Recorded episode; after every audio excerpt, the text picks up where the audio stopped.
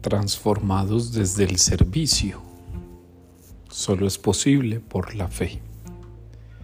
Cada uno de nosotros, hermanos y hermanas, estamos llamados a transformar el mundo desde el modo como servimos. Servir no es un acto de llana filantropía. Servir no es un acto de amor por el hombre en causa del mismo hombre. Servir no es un acto para el protagonismo o el reconocimiento personal, narcisista o individualista.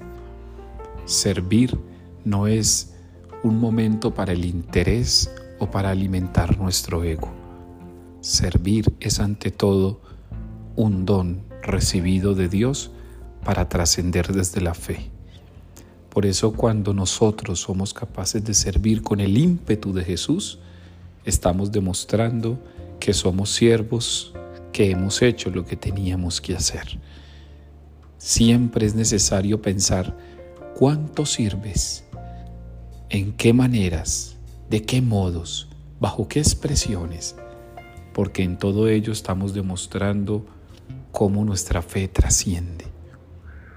Muchos sirven esperando algo a cambio. El creyente sirve simplemente dando. En el dar y en el darse se transforma el creyente.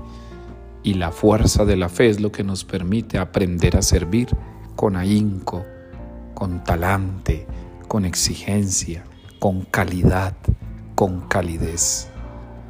Hoy te invito a ser instrumento óptimo del servicio de Dios. Levántate, porque Dios te llama no a ser servido, sino a servir. Trasciende tu fe aprendiendo a servir.